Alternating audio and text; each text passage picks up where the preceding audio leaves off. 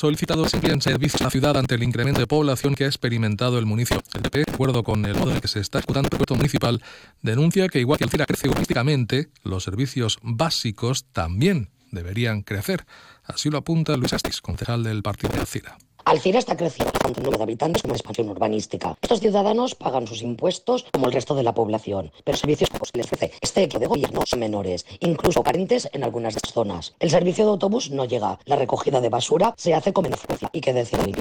Lo que pretende es que se amplíen estos servicios y acabar con esta desigualdad en la población. Los populares se en el Pleno para pedir la ampliación de servicios, moción que fue rechazada con los votos del equipo de gobierno. Los mismos dicen que inciden en defender una ciudad limpia sin humos y de las personas.